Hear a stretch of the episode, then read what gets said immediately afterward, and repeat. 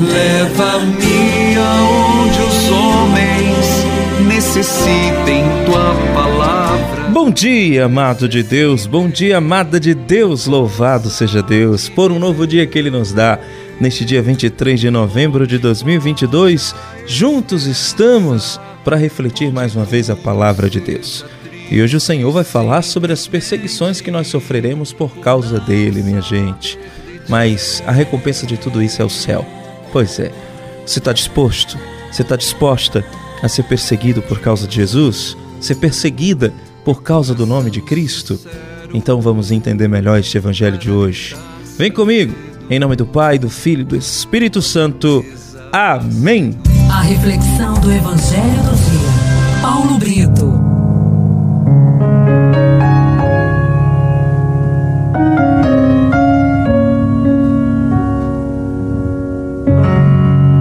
A primeira leitura do dia de hoje está em Apocalipse, capítulo 15, de 1 a 4. O salmo do dia é o Salmo 97. Como são grandes e admiráveis vossas obras, ó Senhor e nosso Deus onipotente. O evangelho do dia, Lucas, capítulo 21, de 12 a 19. Meu irmão, minha irmã, no evangelho de hoje o Senhor nos fala das perseguições que sofreremos Neste evangelho, ele nos ensina a enfrentar os reis e os governadores deste mundo. E também nos ensina a dar testemunho coerente de nossa fé. Assim sendo, nós não precisamos nos preocupar nem nos atemorizar diante dos fatos que exigem de nós uma reação, uma atitude prévia de defesa.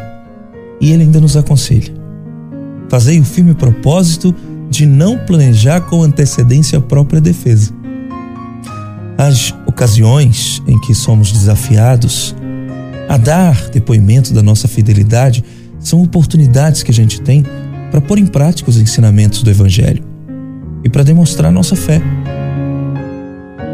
Se nós afirmamos que temos fé, mas perdemos noites de sono fazendo cálculos de como vamos nos defender nas situações difíceis da nossa vida, ou a gente treme diante das situações de confronto com os maus, estamos sendo infiéis à palavra de Deus, que nos exorta a confiança e o abandono à providência de Deus.